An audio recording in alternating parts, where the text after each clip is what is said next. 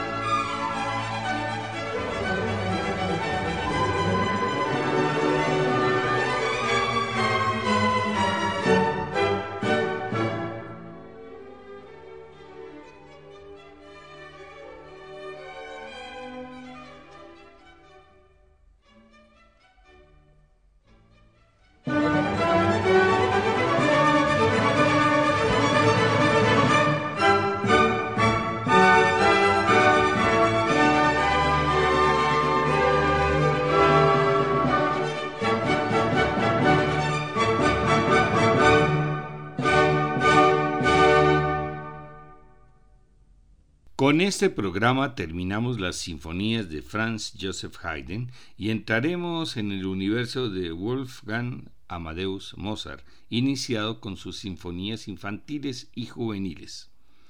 Todos estos programas están grabados en la página descubriendolamusica.co, no com, solo CO de Colombia, para que los puedan escuchar cuando quieran. En la siguiente hora seguiremos escuchando algunas de las últimas sinfonías de Londres de Joseph Haydn. Gracias por su audiencia, buenas noches y felices sueños.